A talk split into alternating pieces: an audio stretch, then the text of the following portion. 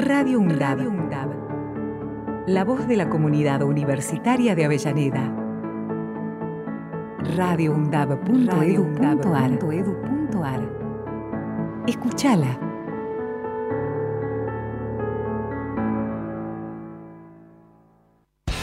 Semana para armar. Semana para armar. Análisis y debate sobre los temas de la coyuntura actual. Semana para armar. Semana para armar. Los lunes de 18 a 19 horas. Semana para armar. Semana para armar. Por Radio UNDAB.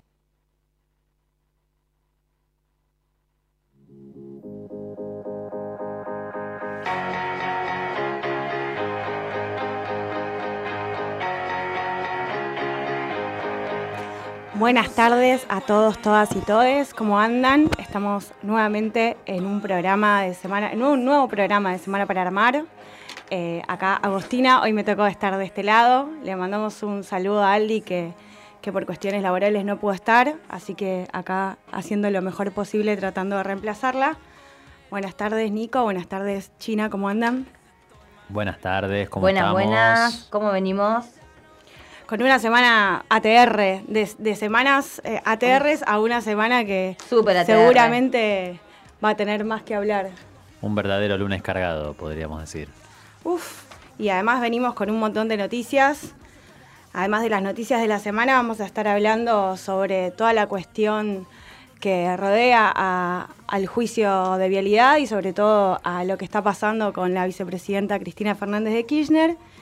Y además en primera persona, ¿no? Vamos a estar hablando de algunas cuestiones que fueron pasando el lunes y sobre todo el sábado eh, pasado. Y vamos a estar eh, también hablando sobre la violencia, sobre los discursos de odio, ¿no, Nico? Vamos a ver la violencia, discursos de odio. Tenemos un programa cargadísimo de información. Hoy no cargado. Si los de anteriores estuvieron cargados, este está cargadísimo. así con Recargado sería la palabra. Superlativo. Y además, de paso, por la agenda cultural, vamos a estar hablando sobre el documental de El robo del siglo, ¿no? Que estuvieron, estuvo sacando. Pero bueno, de- vamos de a poco. Primero vamos a, a salir con las noticias de la semana.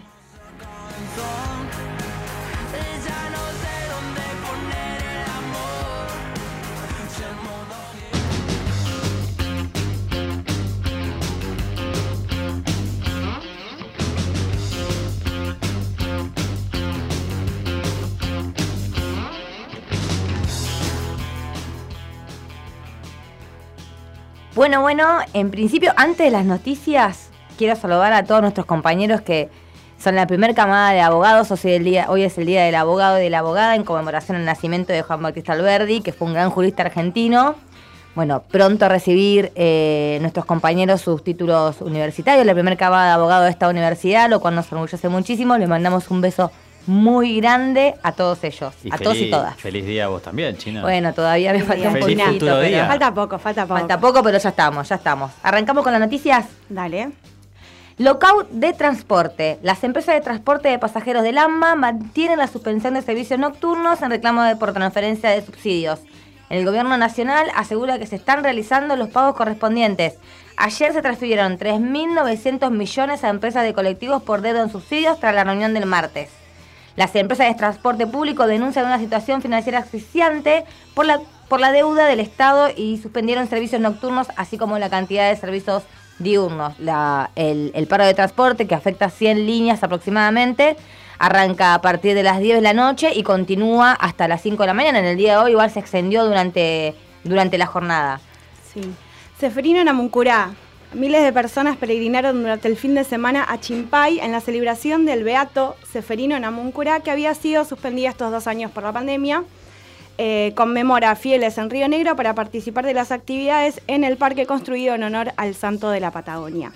Seferino Namuncurá nació en Chimpay en 1886 y realizó labores salerianas, salesianas en el Colegio San Francisco de Sales en Viedma, luego en Italia donde falleció a los 18 años, muy jovencito. Fue declarado beato de la Iglesia Católica el 11 de noviembre del 2007 por el Papa Benedicto. Nos vamos al otro extremo del mundo. Alerta en China por dos buques de guerra estadounidenses en el estrecho de Taiwán. A un mes de la visita de Nancy Pelosi, aumenta la tensión en estas aguas. Según la Armada estadounidense, estos buques realizaban el tránsito de rutina por aguas donde se aplican la libertad de navegación y vuelo en alta mar, de acuerdo con el derecho internacional. En cita de ellos, las Fuerzas Armadas estadounidenses vuelan, navegan y operan en cualquier sitio que permita el derecho internacional. Desafió la Armada de Estados Unidos y agregó también esta Armada que a- eh, las maniobras de los buques demostraban el compromiso de Estados Unidos con una región indo-pacífica libre y abierta. El gobierno chino instruyó a su Armada que realice un seguimiento de las dos naves, no preocupándose mucho y no atendiendo a lo que dijo el Es, gobierno es estadounidense. como el, el- el aire es libre, ¿viste? Cuando Claro, con chiquito, el aire es libre, el aire es libre. Bueno, acá es como el agua, el límite, como las aguas no están delimitadas, es como, mirá como El acá agua- estoy. El agua es libre, pero vas a estar en la mira de mis dos misiles durante todo el trayecto. Y yo no me metería con No China. están libres, no, con mi país tampoco me metería. Señalizaciones por la memoria de víctimas de femicidios en la provincia de Buenos Aires. Mediante el programa Mariposas Bonaerenses ya fue instalada una decena de señalizaciones en diferentes espacios. Esta iniciativa del programa Mariposa del Ministerio de Mujeres, Políticas de Género y Diversidad Sexual Bonaerense y se fue construyendo junto a familiares de las víctimas. Son ellos y ellas quienes deciden de qué forma recordarlas como parte de una política de prevención, de sensibilización, para decir que no debe haber más violencia de género, ni más femicidios, ni travesticidios, ni transfemicidios. Frente a lo irreparable, aprendimos de las madres y de las abuelas de Persa de Mayo que mm, la memoria era una política reparatoria y que obliga al Estado a construir el camino de la erradicación de esas violencias. Estas fueron declaraciones también de la ministra Estela Díaz. Exacto. Bueno, está bueno, ¿no? Para empezar a visibilizar no solo en las calles las, fechas eh, en conmemoración, como el 3 de junio eh, y el 8 de marzo, está bueno que se empiece a visibilizar, eh, porque muchas veces no solo la justicia no acompaña a, o deja libres a, a femicidas, sino que también hay una sociedad que, que no, no repara en, en los femicidios o que no los toma como todavía como, como asesinatos de odio, sino que, que más como juicios de, de- de- como, eh, ¿cómo se le dice? Como le decían, eh, pasionales. Ah, ¿no? porque la vamos figura pasional, Que todavía sigue... Crimen pasional. Crimen pasional. Y está muy bueno que también el Estado no empiece a tomar parte en esta situación, si bien el Estado no puede inmiscuirse, por supuesto, en, en un poder que no le corresponde, está, está muy bueno que hacia toda la sociedad pueda reconocer y pueda conmemorar para que estas víctimas no sean, no sean olvidadas y que se plante en la sociedad eh, una memoria colectiva. Totalmente, y además eh, pensando en, en, en que forman parte los, los- los familiares, quienes son los que están atrás de, de este programa, con el acompañamiento obviamente de- del Estado, así como también lo fue la ley Micaela, que, Exactamente. que hoy todavía cuesta un poquitito. Cuesta un eh, poquitito bastante. que, que funcione, pero bueno, eh, es ley, ¿no? Es ley. Perfecto. Eh, bueno, este, esta noticia es terrible. En Estados Unidos aprobaron el castigo corporal para estudiantes que se porten mal en escuelas en un pueblo de Missouri, que se llama Cassville. La propuesta surge a partir de un par de padres que se venían quejando con las autoridades porque a los pibes los suspendían todo el tiempo. Entonces el superintendente dijo, bueno, vamos a hacer una propuesta. eh, castigo corporal, ¿no? Un cortito, a ver si los pibes se calman. Eh, bueno, esto lo que van a hacer es Tremendo. envía un formulario de consentimiento a los padres que los tienen que firmar para autorizar este castigo físico y la medida se, se considera como de fuerza física razonable, que vamos a, ver eh, qué sería razonable, ¿no? Lo que sí dicen es que no tiene que haber daños corporales, no tiene que haber eh, lesiones y que no se pueden permitir ni golpes en la cabeza ni en la cara. El tema es cómo vos regulás eso, ¿no? Porque Claro. también, tipo, si son pibes chiquititos, te pegan un cortito y andás a ver si no caen mal o... Vamos a ver qué dicen los organismos internacionales eh, en materia de protección de las infancias, de las niñeces eh, y el interés superior del niño, ¿no? Porque esto me parece aberrante. Pero además es como que vamos en cada vez vamos para atrás. O sea, en vez de ir más para adelante, vamos más para atrás. En vez de buscar amplio. la contención de los estudiantes y ver por qué eh, se los suspende o por qué hacen ese tipo de actividades, no, vamos a, a ir con la represión, que es algo. Es un, son temas que están surgiendo no solo eh, No, en Estados Unidos, sino también acá. como- Y que aparte, en un momento, o sea, fueron abolidos porque se hay una, un cierto recuerdo de que cuando eras chiquito en determinadas escuelas la maestra te metió un reglazo en la mano para que te portes bien, para que prestes atención, etcétera. Es como retrotraer a ese momento con la autorización. Veremos si los padres Sí, aceptan ta- también que se los tengamos en cuenta que es en Missouri, que supongo que debe ser un, un lugar de los más reaccionarios de, de Estados Unidos, ¿no? También. Sí, el tema es cómo, cómo lo, re- vuelvo a lo mismo, cómo lo regulas eso, ¿no? Porque también, qué sé yo, te toca un docente, sobre todo con, con el odio y con la polaridad que hay en Estados Unidos, te toca un docente eh, que, no sé, es racista y vos sos un poco morocho y te pega un cortito y como... No, y habrá que, tendremos que implementar dispositivos para poder controlar la cantidad de golpes según etnia y a su vez también algo que permita un medidor de fuerza cuando se aplica la nalgada a los estudiantes. La nalgada, Bueno, todo se puede con la técnica. No, y, hoy. y- y el consentimiento que tengo que ir con una remera que dice mi viejo deja que me pegues, ¿no? ¿Usted Porque está de acuerdo con ser si no, no- el consentimiento explícito de los padres, igual, no por los chiquitos. Bueno, seguimos Yo con no el- estoy de acuerdo con que me peguen. Bueno, vamos con el nuevo aniversario que se cumple de la desaparición forzada de Felipe Vallese, el primer desaparecido durante la presidencia de José María Guido, 23 de agosto de 1962. Vallese era un obrero metalúrgico y miembro de la Juventud Peronista, la JP. Fue secuestrado y luego desaparecido de forma forzada. En el momento que lo secuestraron tenía 22 años. Era delegado de la fábrica TEA que se ubicaba en el barrio porteño de Flores. Según varios testimonios, lo trasladaron a la comisaría 1 de San Martín, donde lo torturaron durante días eh, y luego fue llevado a un destacamento de Villa, de Villa Lynch, donde continuaron las torturas. Cuando los secuestradores se sintieron cercados por la justicia, lo llevaron a la casa de uno de los policías y allí tal vez se dice se terminó con su vida. El cuerpo, como bien se sabe los desaparecidos, nunca apareció. El hecho tuvo una gran conmoción social y su aparición con vida pasó a formar parte de las reivindicaciones de las diversas organizaciones de derechos humanos. Sí, eh, tengamos en cuenta que Guido estuvo un año en presidencia, fue un, fue un presidente eh, de facto y estuvo un año solo y a la mitad de su año dijo vamos a hacer, vamos a desaparecer a uno que seguramente Felipe Vallese es el, el más conocido, pero debe haber algunos, algunos que otros. Eh, me llamó mucho la atención eso, ¿no? Que en tan poco tiempo ya empezaron a... Y obviamente que quienes están detrás son las fuerzas policiales, que ya, bueno, eso sí que es algo que no nos sorprende. Es algo que no nos sorprende, exactamente. Bueno, Espionaje de Juntos por el Cambio. Elisa Carrió, alias Lilita, la líder de la coalición cívica, no le apuntó a la Agencia Federal de Inteligencia, sino a la propia Patricia Bullrich a decir que la Policía Federal, que dependía en la entonces de la ministra de Seguridad, la espió durante el gobierno de Cambiemos. Durante el gobierno de Macri yo también sufrí amenazas, entonces pedí refuerzos de la Policía Federal Argentina. La ministra de ese entonces, Patricia Bullrich, me mandó la, Policía Federal y la puso a 30 metros para pillarme. Contó Elisa Carrió en una, en una entrevista en Radio Mitre. Bullrich se desentendió de la denuncia y apuntó contra su interna, Horacio Rodríguez Larreta, al decir que en realidad era la policía de la ciudad la que custodiaba a Carrió.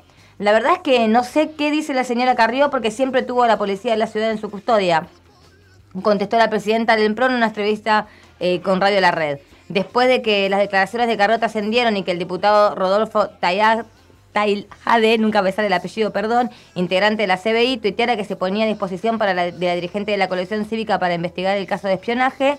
En su entorno buscaban apaciguar la controversia. Decían que no había nada por denunciar y que ya había quedado aclarado con la escueta explicación de la ex ministra de Seguridad, Patricia Bullrich. que es algo normal igual de Lilita, ¿no? Ella siempre denuncia cosas que después no la lleva a... no continúa con, el proceso que debería tener. Eh, así sea como con las amenazas de muerte que en teoría siempre denuncia en las redes, en las redes sociales y en los medios de comunicación, pero que a la hora de llevar el caso a la justicia no lo hace, y acá pasa un poco lo mismo. Eh, es un poco como. Para mí es un poquito de tensión en cuanto a, a las internas que hay en Juntos por el Cambio. Exactamente, a Obviamente no. eh, Esto es parte, pa- parte de la interna que está sufriendo Juntos por el Cambio. Están disputando ciertos lugares de poder. que igualmente es de, es de público conocimiento que, que el, el, eh, Cambiemos y Juntos por el Cambio durante su presidencia eh, espion- espionaron, eh, espiaron no solo a, a dirigentes políticos, sino también a los familiares, como fue en- con los familiares de Lara San Juan. Eh, pero bueno, está bueno como ver cómo se tiran la pelota y después cuando hay cuando alguien le propone, che, vamos a avanzar con esta investigación, dicen, no, no, tranqui, tranqui. Tranqui, ya está arreglado por Twitter. La pregunta es. Está arreglado por la Twitter. pregunta es. ¿No sorprende? No nos sorprende No nos absolutamente sorprende. para nada. No nos sorprende y ahora en el próximo bloque vamos a estar chusmeando un poquito sobre, sobre todo esto a partir de, de lo que fue toda esta semana sobre la vicepresidenta. Así que nos vamos una tanda con A la cara de mi rock and roll de la renga que tocó este sábado en Varadero y volvemos.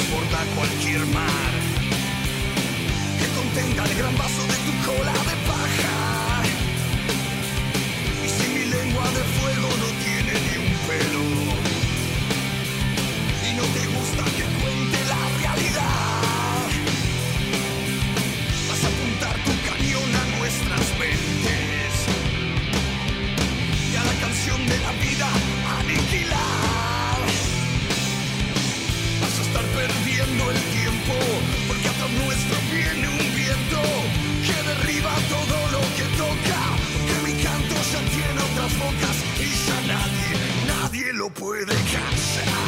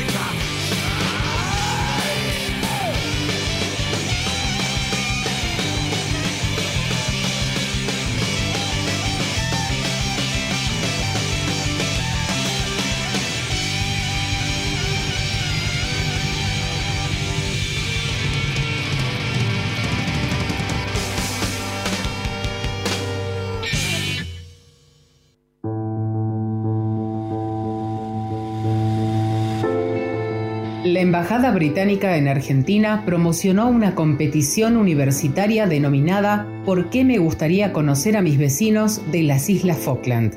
Compartiendo el repudio a dicha convocatoria expresada por nuestro Consejo Interuniversitario Nacional SIN, la red de radios universitarias nucleadas en Aruna reafirma su compromiso con la causa Malvinas, su disposición a seguir trabajando para la construcción de la memoria e identidad de los y las excombatientes y sus familias, además de la irrenunciable demanda de soberanía argentina en las islas del Atlántico Sur. Invitamos a las comunidades universitarias de todo el país a rechazar esa convocatoria que esconde en tono diplomático la legitimación de la usurpación colonial británica. Las Malvinas son territorio argentino. Aruna, Asociación de Radios de Universidades Nacionales.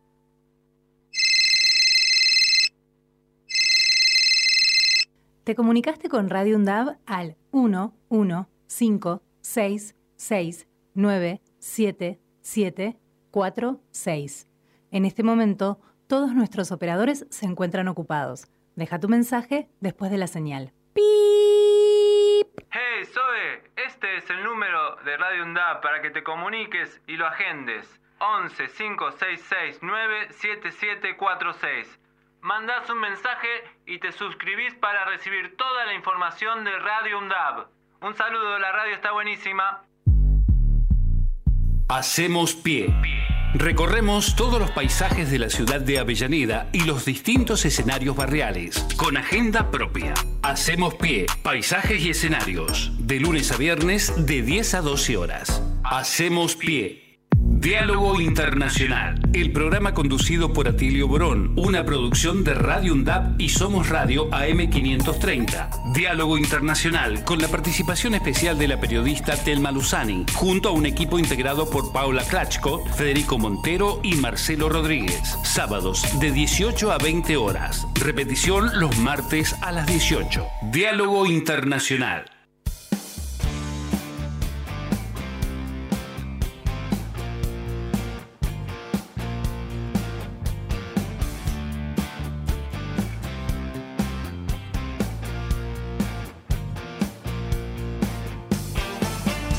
Bueno, y volvimos, 18 y 23 con 47 segundos. Eh, estamos acá de vuelta en Samara para Armar. Eh, y hoy vamos a estar charlando, como, como le venimos alentando, en, nuestra única red social, que es Semana para Armar Radio, por si nos quieren seguir. Eh, eso, ¿Qué pasó con, con Cristina? ¿Qué pasó con la vicepresidenta durante toda esta semana?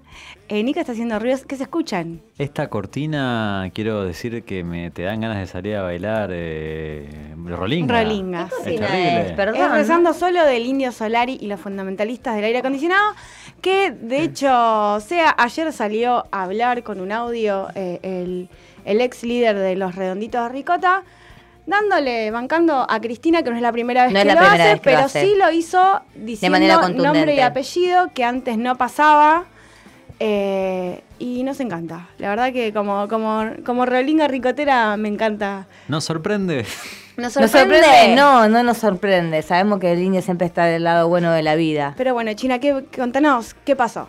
Bueno, el lunes pasado, eh, luego del alegato del fiscal Luciani, seguramente lo han visto a través de, de los portales y noticias y demás, el alegato del fiscal Luciani en el cual introdujo nuevos hechos controvertidos que no fueron parte del proceso este, y que desgraciadamente el juez permitió, dejando de lado su imparcialidad, a mi parecer y al de muchos también en el hecho que generó que la vicepresidenta Cristina Fernández de Kirchner solicite a través de su defensa ampliar su declaración, lo cual le fue negada unos varios minutos después, porque bueno, la, la- la presentación fue respondida no mucho tiempo después, porque el- se tenía que hacer al día siguiente, el día martes, no recuerdo la fecha ahora, perdón.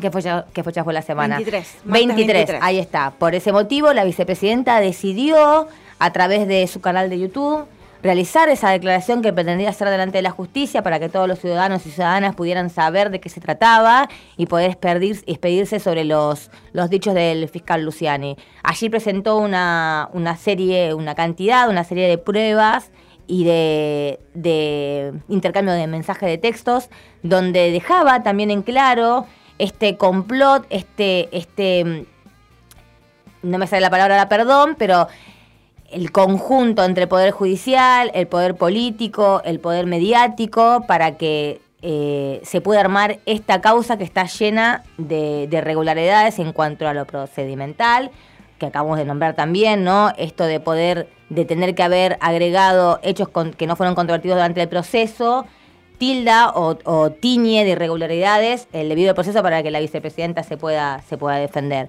Sobre esto se expidieron muchísimos académicos también del derecho en cuanto a, a la negatoria de la que se le dio a la, a la vicepresidenta Cristina Fernández de Kirchner, sobre todo porque, a ver, cuando uno está dentro de un proceso penal, tiene un principio constitucional de poder ser juzgado por un juez independiente e imparcial y tiene eh, el derecho de poder tener un juicio previo para que pueda defenderse y sobre todo hay que aclarar un poco también, porque se repite muchísimo en las redes sociales y en los medios de comunicación, la vicepresidenta no tiene que probar su inocencia. La inocencia se presume, el que tiene que probar si es culpable o no es el fiscal y luego decidir con las pruebas en las manos o en la mesa el juez, pero la vicepresidenta no tiene que probar bajo ningún concepto que es inocente.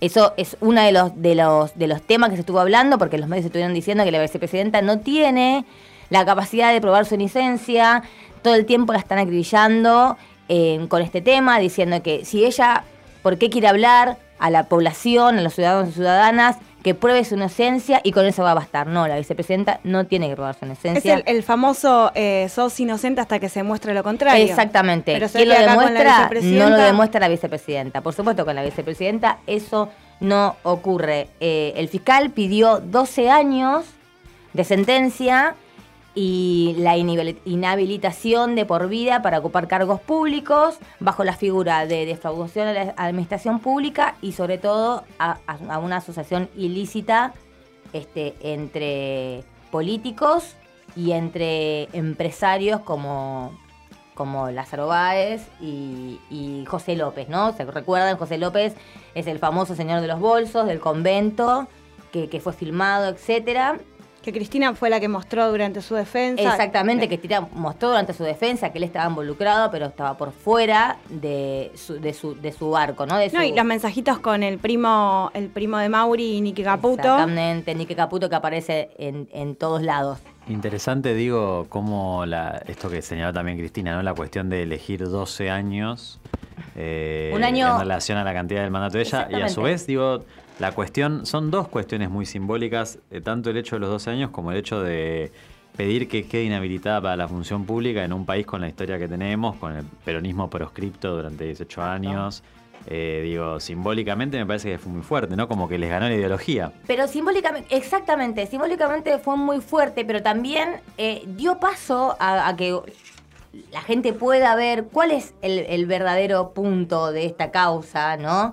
Eh, más allá de, la pena de 12 años, que, aparte lo relaciona con la cantidad de años que, fue presidenta de la nación, que el kirchnerismo fue, eh, eh, gobernó nuestro país, eh, también dejan claro cuál es la acción. O sea, tienen miedo de que Cristina se vuelva a presentar como candidata, tienen miedo de que Cristina vuelva a tener eh, la posibilidad de gobernar el país, porque obviamente teniendo la vicepresidenta como, como cabeza del Poder Ejecutivo en nuestro país, eh, resulta bastante negativo para ellos porque no van a poder llevar a- adelante todo lo que tienen pensado llevar si vuelven a gobernar. No acordemos ¿no? que gobernaron durante cuatro años Y nos endeudaron por 100. el empréstito más alto de la historia de la República Argentina, se fugó muchísima cantidad de dólares al exterior. Bueno, Nicky Caputo, cuando vio que no daba para más, agarró todos sus petates, dijo yo me voy a instalar en Miami, se instaló a disfrutar del sol y acá dejó una bomba a punto de explotar. Y China, Este- te pregunto, ¿qué opinas de mm, eh, los, el alegato de Luciani eh, plantándose como defensor de la República, como un garante de, de la justicia? Digo, porque en un momento más que una exposición de un fiscal parecía incluso un discurso político. Parecía un discurso político, esa es ¿Te otra parece vez. correcto que un fiscal no, se no, no, A ver, la, eh, el juicio tiene que ser público y oral. No puede haber un discurso escrito, no puede haber una persona que está leyendo un papel. No sé si ustedes tuvieron la oportunidad de ver en algún momento algún juicio, no, sé si pudieron ver, pero cuando vos ves cómo van, cómo van trascendiendo el, proceso, los fiscales hacen un alegato oral con un micrófono para que lo pueda escuchar toda la sala, van presentando los hechos del caso, van presentando las pruebas que se, fueron dando a través de- del, del paso del tiempo mediante el proceso. Y esto fue más como un discurso armado. Me hizo recordar el discurso de Horacio Rodríguez Larreta del sábado a la noche, totalmente coacheado, este, para salir a hablar de lo que había sucedido. Eh, a mí me parece que si la justicia se va a manejar de esa manera, en este país no, va a haber, no, hay justicia, más bien injusticia. Yo creo que igual es un poco adrede, ¿no? Yo creo que es como les estamos tocando el culo y quiero que, y perdón por, la- por las palabras, pero y quiero y queremos que lo sepan. Porque también en el- es el mismo fiscal que salió con un, con un mate con el loguito de Liverpool, que es el las, no sé si vieron las imágenes que había subido Cristina la semana pasada claro. sobre un equipo de fútbol que se llama Liverpool, en donde están todos los, los que deberían estar implicados en la causa. La provocación. Entonces, yo creo que es como un poquito de, de mirá como, miren cómo los estamos haciendo pasarla mal, porque también se sabe que es un juicio que va a terminar nulo porque no, no solamente que no se puede sostener eh, A ver, muchachos. con pruebas, eh, sino con la validez de, de- de del cómo se está... Sí, por supuesto. El debido proceso es irregular. No, no está conforme a derecho. Eh, y sobre todo también hay pruebas que no se pudieron producir. A ver, habieron pericias sobre determinadas cuestiones que no se, que no, nunca llegaron a hacerse. Este, y que ellos igualmente los toman como ver, como ciertas. Entonces, a ver, si tenemos pruebas, hagamos, dejemos que la justicia haga las pericias necesarias para probar o no la culpabilidad de una persona. Y si vos estás este, ya negándole la, la posibilidad del Exactamente. el derecho. O sea, es derecho, ¿no? Si Que es lo que negando están la haciendo. posibilidad de poder defenderse me parece sumamente grave. Me parece que igual, digo, también es como que hay excep- la excepcionalidad argentina por en esto, digo, el mecanismo no es algo nuevo, es el mecanismo del lawfare que lo venimos viendo en Latinoamérica. Exactamente. Algo que muchos analistas por ahí decían, digo, esta cuestión de que en realidad por la, la diferencia o la, la excepción argentina en este sentido es también fruto de estos 12 años, digo, de lo que no le perdonan a Cristina, el hecho de haber generado una movilización en una sociedad, más allá de ya la histórica historia de lucha y movilización de nuestro país, pero digo, el hecho de esta frase que, que algunos vi que subieron, o se vio en las redes de algunos dirigentes políticos, de si el pueblo quiere, Cristina puede, ¿no? Como que esto de que eh, con Lula pasó algo muy similar, en cierto sentido. La realidad es que Lula, digo, convoca un acto, eh, y en el acto, que yo me acuerdo que lo vi en vivo cuando sucedió, que fue un sábado de la mañana, no había más de 15.000 personas. No, no, no había más que Eh, Digo, el 15.000 mismo Lula termina el acto y se termina casi entregando. En, en este sentido,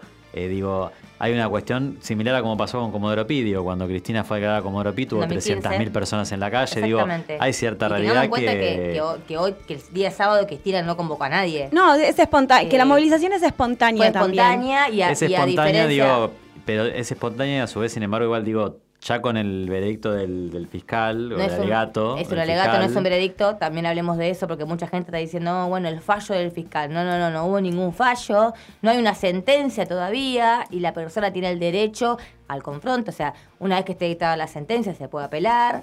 Eh, eso va a ser en diciembre, la sentencia. Eh, eso es otra de las, otro de lo que quisieron plantar los medios de comunicación hegemónicos, que Cristina había tenido un fallo, que, que la, que la estaba declarando inhabilitada, Sí, que, tiene una sentencia de 12 años. El famoso no importa si es inocente o, o culpable, eso no es después un se fallo, verá. es un alegato, falta todavía para la sentencia, que entiendo será en el, en el mes de diciembre, o sea, fin de año. Entonces también dejémonos en claro, dejémoslo en claro también, porque la gente que, que por ahí no, no tiene la posibilidad de, de- de- de saber o de entender, el ciudadano de a pie, que por ahí no puede llegar a comprender bien qué sucede, eh, lo ve y lo cree. Sí. Y acá dos, cositas. Una sumando lo de Nico, que hablando de la- en la defensa de Cristina en vivo el martes, eh, ella decía, no vienen por mí, sino que vienen por el peronismo. O sea, so- por la movilización social, que quedó bastante claro eh, a partir de la represión de, del sábado y en la puerta de la casa de Cristina y el vallado, y además... eh, lo que pasó ayer, ¿no? Que también dijeron van a movilizarse compañeros, había 20 compañeros en la puerta de la casa de Cristina y cayeron 20 camiones, uno por compañero. O sea, eso fue una locura, infantería, eh, policía de la ciudad y demás. Y otra cosa, eh, que, ay, ahora me, me- se me fue. No, bueno, Pero para que vaya recuperando, siguiendo esto que vos decís, vienen por el, que dice Cristina y que vos eh, traes a, a la mesa de que vienen por el peronismo. El día lunes, cuando el fiscal tenía que exponer el alegato, eh, recordemos que eh, todo el arco político de la oposición estaba en su caldo gordo, subiendo las redes sociales, eh, acá esperando la sentencia, que yo repito que no es una sentencia, acá esperando la sentencia que tiene Fernández de Kirchner. Hoy es un día histórico. He, he visto que María Eugenia Vidal haya... haya, será haya- justicia. Será justicia. Será justicia, eh, López Murphy el día sábado, cuando en, en medio de la en el medio de, de los de los hechos violentos que sucedieron en las inmediaciones de la, de la casa de la vicepresidenta, eh, tuiteó, ¿son ellos o nosotros? O Sí, sea, sí, hay, hay discursos de odio que ahora Nico nos va a ir contando un poco todo. eh, Que que, que implica, que digamos, implica hablar de, de las cosas, pero un poco volviendo a, a lo que fue el sábado y a lo que es esto de vienen por el peronismo, eh, quedó muy evidenciado no solo por la represión que hubo el sábado, el sábado se convocó a...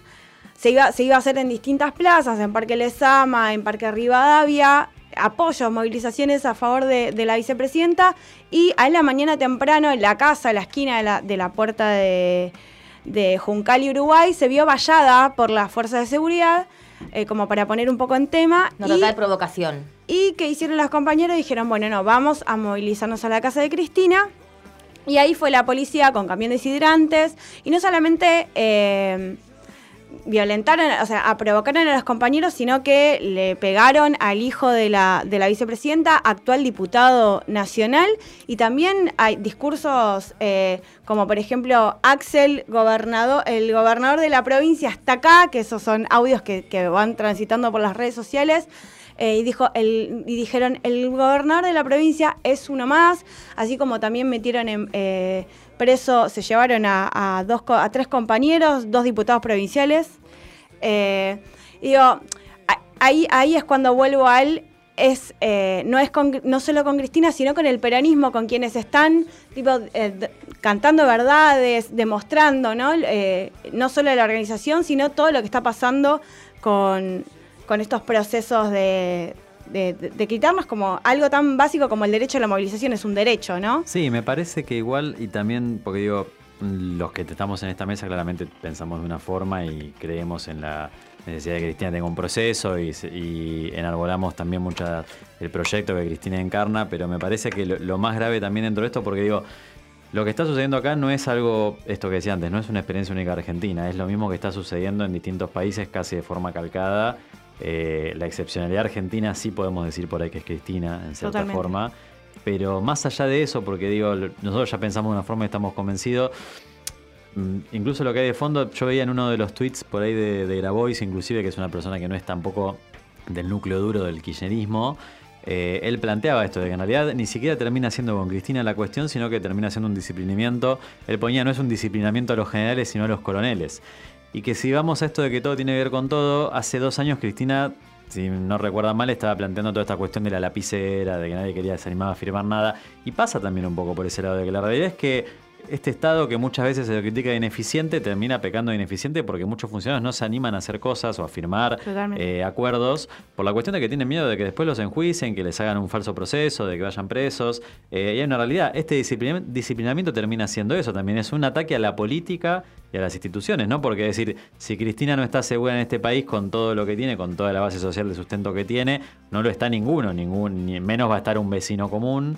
Eh, eh, y menos un dirigente político.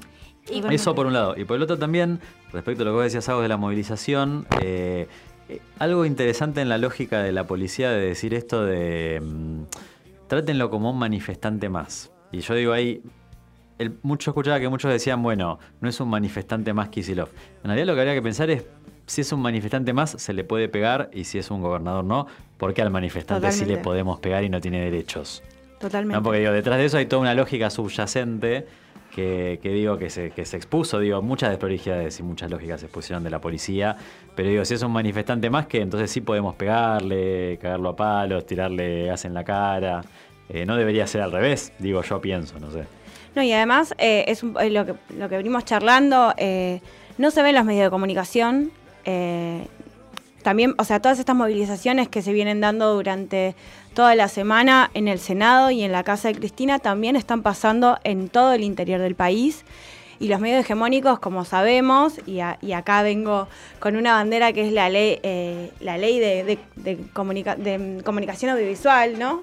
La ley de medios. eh, porque no, no se muestra lo que está pasando en el interior del país y obviamente los medios hegemónicos lo que están mostrando solamente es la policía en la casa de Cristina, la represión, manifestantes violentos y eh, Cristina culpable. Después no se muestra la movilización de los compañeros, eh, tampoco se muestra la organización dentro de, de- de esto, de los distintos lugares, ni el apoyo de no solamente de, de la gente que, que quiere a Cristina, sino también esta semana hubo una... mm, eh, un comunicado de mujeres, de, de líderes, de más de 250 mujeres líderes en, en todo el, el mundo, apoyando a Cristina y hablando de que esto no solamente es un caso de Lofer, sino que tiene que ver con una figura que es una mujer. ¿no? Exactamente. O sea, no, no implica solamente la violencia política eh, como, co- como hecho, sino también una violencia de género.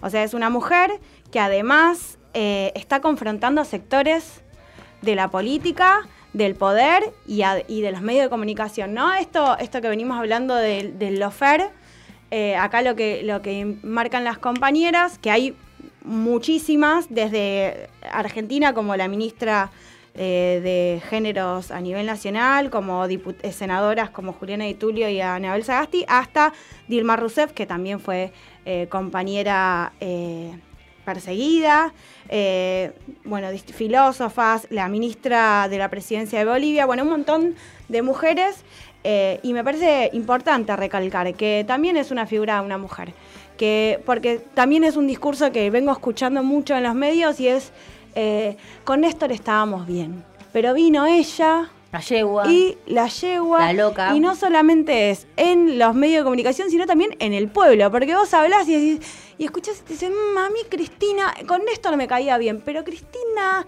es un poquito violenta, es un poquito no sé qué. Pero si ella no se para, eh, si, si de la misma manera que se para hacia un hombre como se para Cristina, hay que ver si, si no, no dirían lo mismo, ¿no? O sea, eso me parece importante re- re- rescatar, resaltar. Y también la, la, la, mm, la figura por la que por la que se la quiere jugar.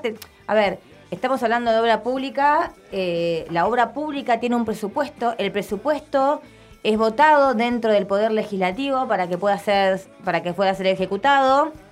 Eh, no hay ningún legislador procesado. Eh, a ver, la obra pública, el presupuesto de la obra pública salió a través de una ley de presupuesto, a través de decretos de necesidad de urgencia, que esos decretos a su vez son eh, revisados por, por la CIGEN o por la AGN, tienen control, hay órganos de control de los actos del Poder Ejecutivo y del Poder Legislativo. Entonces, eh, se nota demasiado la intención que vienen trayendo y, teniendo y trayendo un poquito también lo que decía lo que decía Agos de la figura del gobernador y demás nosotros que estuvimos allí en el lugar vimos en primera persona cómo Máximo Kirchner fue golpeado por la policía, fue gaseado porque les tiraron gas pimienta, por el mero hecho de querer poder entrar a la casa de su mamá, porque más allá de que sea un diputado nacional, que sea eh, que sea el hijo de la vicepresidenta, es la casa de, de- es como que si yo quisiera entrar a la casa de mi mamá me golpearan por Pero entrar, más allá ¿no? de eso, eh, era una movilización pacífica, eran, eh, o sea, y se vio en distintas redes sociales y en distintos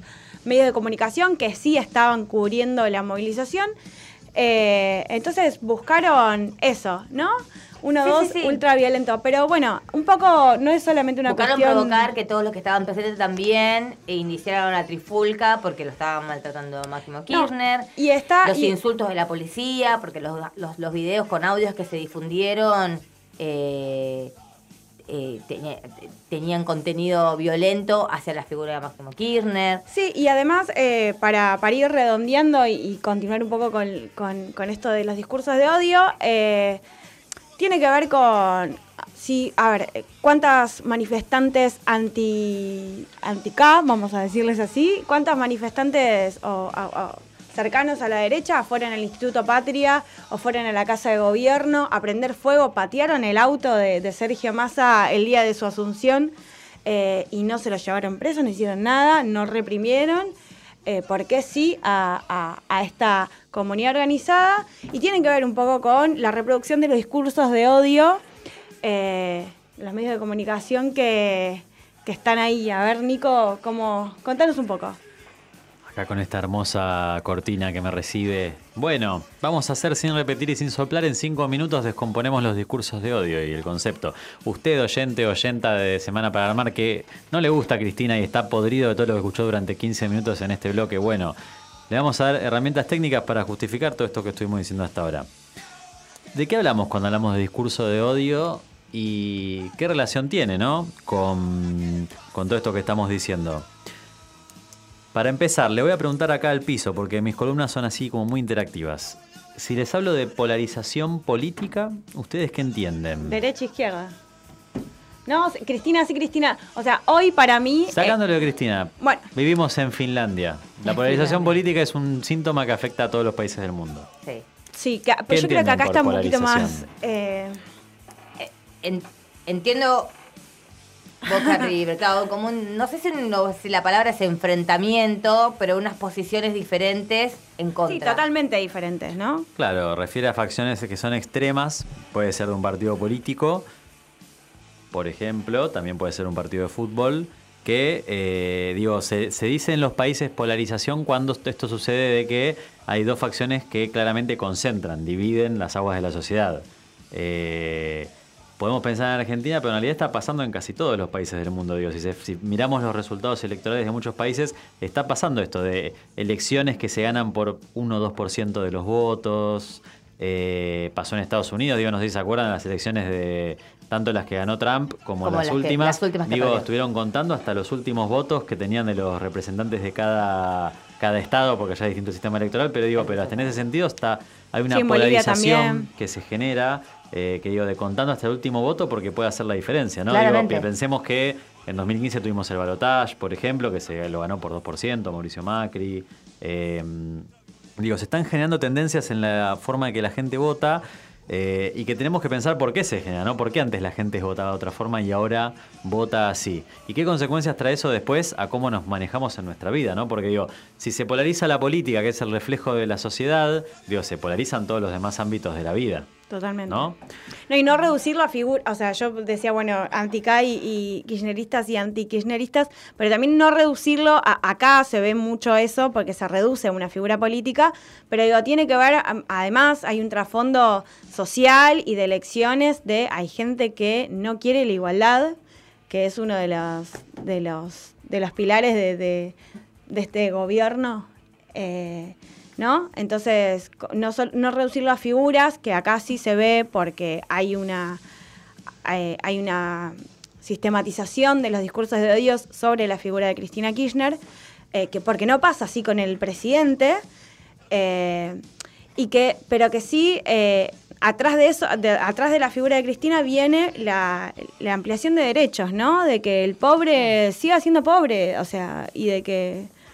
Tengamos en cuenta también, ¿no? Que en nuestro país la oposición viene de grandes familias terratenientes, con la historia que tiene encima, eh, que, en realidad tiene, eh, tiene determinada misión en favor de, su protección, en tanto económica y de poder, ¿no? No tiene, ya lo vimos durante el gobierno de Macri, ¿no? Que eh, la ampliación de derechos para ellos, sin ir más lejos, no tampoco durante el gobierno de Macri, lo vemos hoy en, en, en, en Cava. Sí, sí, pero más allá de eso, digo, es- eso es algo que existe en nuestro país. Ahora, para mí lo que hay que tratar de entender, para que podamos entender por qué pasa esto, digo, hay algo que sucede en nuestro, eh, con las derechas en particular, que es que utilizan los discursos de odio como una herramienta para ve- vehiculizar su propuesta, en este caso En la este propuesta republicana o liberal o de extrema derecha, digo, el discurso de odio o la polarización política es útil para esos tipos de sectores claro. porque eh, al polarizar, al ir a los extremos, puede ser de extrema derecha, ¿no? Crecen discursos como el de Milley. No, no es raro que Juntos por el Cambio tenga un discurso cada vez tirado más hacia la derecha, por ejemplo, en este país. Ahora, el problema acá es este, ¿no? Que la polarización existe, hay un sector que por lo general en casi todos los países son los de extrema derecha o de las derechas o de políticas de corte liberal, que son los que lo explotan eh, y son realmente peligrosos porque explotan una emoción muy humana, que es la cuestión del amor, del odio, muy primitivas en las personas y exacerban lo peor de las personas también. Entonces digo, cuestiones como esto que decíamos de Recoleta, hechos como tanto el, el hecho de que la policía eh, se vanaglorie o se sienta cómoda en un conflicto reprimiendo a personas que piensan, se presume distinto que ellos, el hecho de la vecina en Recoleta con un cuchillo, digo, son consecuencia también de exacerbar lo peor de las personas, ¿no? Las peores características y de generar discursos como por ejemplo el de Patricia Bullrich de los últimos días diciendo nos vieron débiles de carácter o no nos dio el carácter. Eh, no me acuerdo las palabras exactas, pero digo esta cuestión de eh, llevarlo siempre a lo emocional, ¿no? Llevar siempre al terreno de lo emocional, en relación también con lo que decía Agostina de la cuestión de las formas de la presidenta, o de si me gusta o no me gusta, la cuestión de los discursos.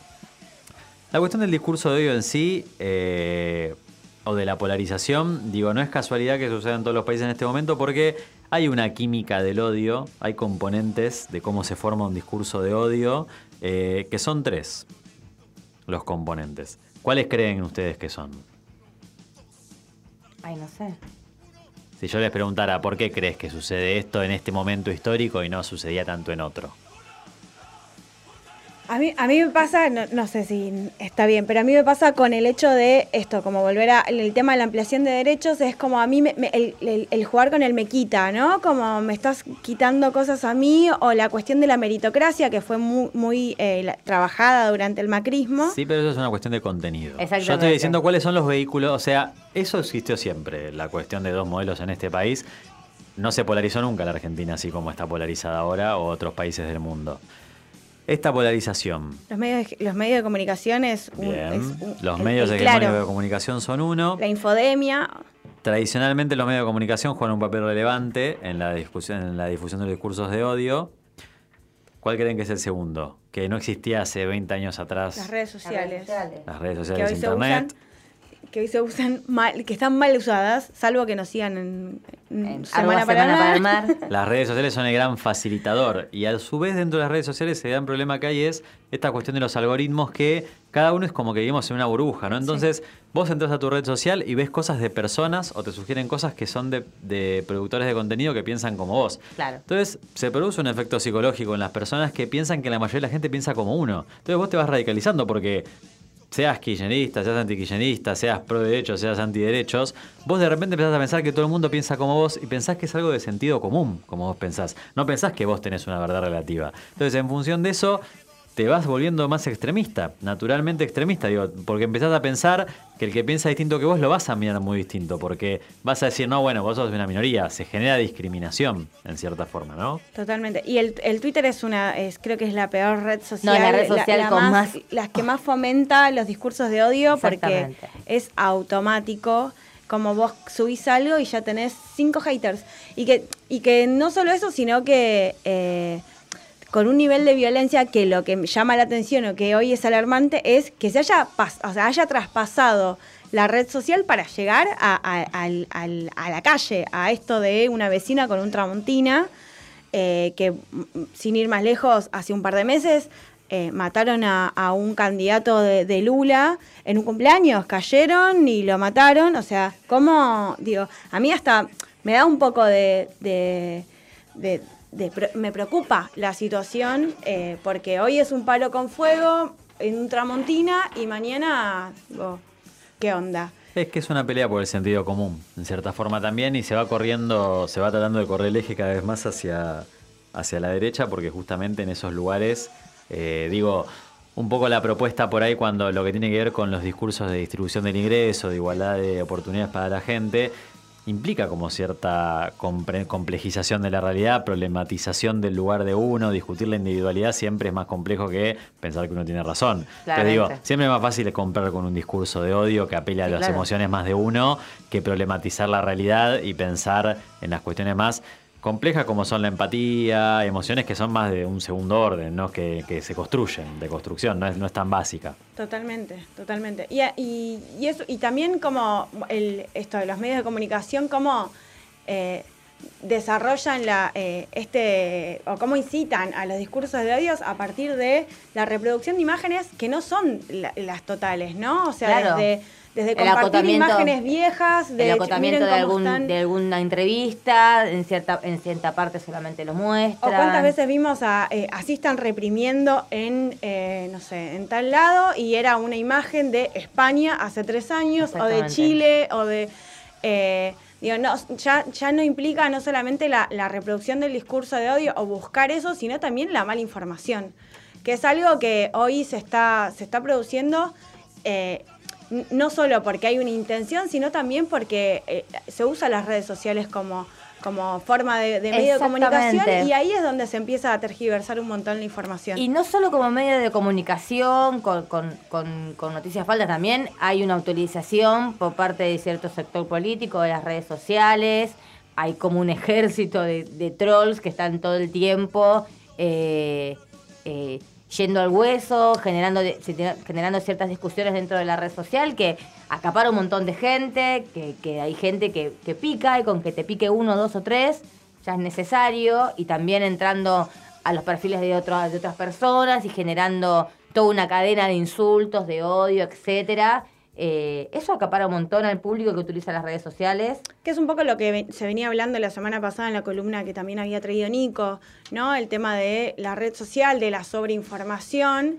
eh, y que hoy no solamente tiene los discursos de odio, nosotros hoy lo estamos hablando desde el, desde el rol de la política o desde el lugar político, porque estamos hablando de, de lo que pasó durante esta semana con Cristina, pero también, eh, digo, se pasa, en- en- o sea, está generalizado, digo, ¿cuántos famosos conocemos que cerraron sus cuentas? eh, de, de en las redes sociales por los discursos de odio, de si son muy jóvenes, de si son muy gordos, de si son muy flacos, digo. Es que termina afectando a la gente y de hecho el, el tercer factor del discurso de odio, que es el espacio público, eh, digo, termina afectando sobre todo y digo, va a tener que ser una política de Estado dentro de no tanto tiempo, la cuestión de la educación en relación de redes y emocional, porque lo que sucede es que digo, después desencadenan cuestiones como el ciberbullying, discriminación entre los más jóvenes, autoagresiones, etcétera. Bueno, muy, muy buena la columna de hoy, la verdad que me, me cabió. Vamos un poquito, vamos a la tanda y volvemos una tanda cortita y volvemos.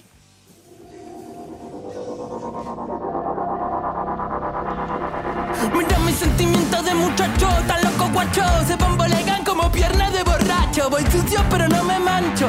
Es que estoy al revés, me cuelgan los pies de un gancho. Muchos años siendo fiel al mismo banco Al mismo riel, al mismo bando Al edén del bardo. Este pincel con el que pinte de familia en son blanco En el que proyectan tantos. Y ahora vemos cómo nos maltratan Cómo cambia el eje de la data. Cuando el que dicen que protege es el mismo que te mata. El que te ejecuta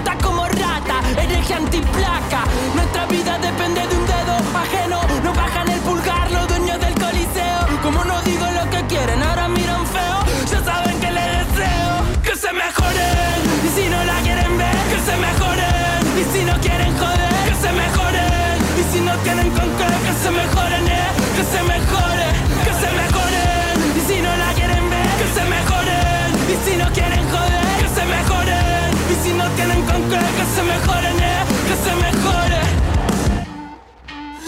si la bancan como dicen. Veo cómo crecen, se les tuercen las raíces. Hay poco en el plato y todo meten las narices. No escucho las excusas de un adicto a mentir. Están viendo que inviten mejor a su maniquí. Con tremenda nueva, que muy bien la justicia. De justa tiene poca, se viste de codicia. Hay mucho medio pelo con el ego Bueno, volvimos, son 18.59, ya se nos fue el programa. Se nos la escapa verdad de las tenemos- manos. Tuvimos mucha, todavía hay más tela para cortar. eh, No nos da el tiempo, desgraciadamente. Vamos a pedir una horita había más. mucho que hablar, así que bueno, nos quedó cortito. Pero bueno, eh, esperemos que esté un poquito más claro todo lo, lo que es la causa de la valida- eh, la causa sobre la vialidad y todo lo que está pasando en torno a la vicepresidenta. Independientemente de que, de que acá en este programa hay una, hay una, una ideología y hay una, hay un apoyo eh, explícito eh, hacia la vicepresidenta, está bueno eh, que, que se entienda y que, y que podamos desarrollar lo que está realmente sucediendo.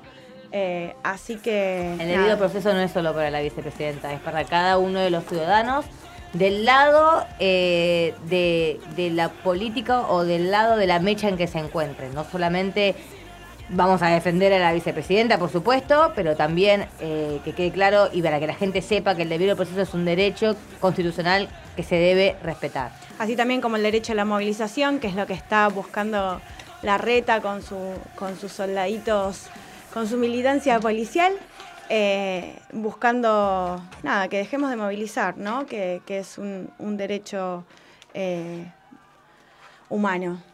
Así que nos quedamos, nos quedó fuera la columna de, de Nico de- del documental sobre el robo del siglo, pero lo vamos a dejar para el próximo programa. Mejor así la veo. Con el pueblo en la calle será justicia. será justicia. Aguante Cristina. Eh, nos vemos el, el próximo. Aguante nosotros. Nos vemos el próximo lunes a las 18 horas. Nos siguen en las redes y nos escuchan por Radio Undab. Hasta Besitos la próxima. para nuestra compañera Aldana, por favor, y para nuestra nena Carly, que no pudieron estar hoy. Besitos para ella. Y a- yo de paso a mi hermano que cumple años hoy. Y feliz día de la radio, que fue el sábado pasado y nos olvidamos de decirlo. Así que gracias a Radio Undab por el espacio. Nos vemos el lunes.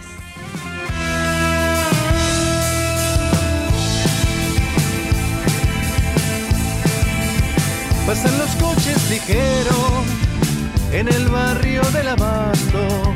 Cualquiera se viene al pasto por seguir esa carrera. Sin una meta certera que justifique los gastos. Y tal vez valga recordarlo, la vida es nueva a cada paso. Y no bajamos los brazos por cantar una canción que salga del corazón, aunque nos rompa en pedazos. Y mientras tanto, alzo mi voz al viento, con la esperanza de llegar hasta vos,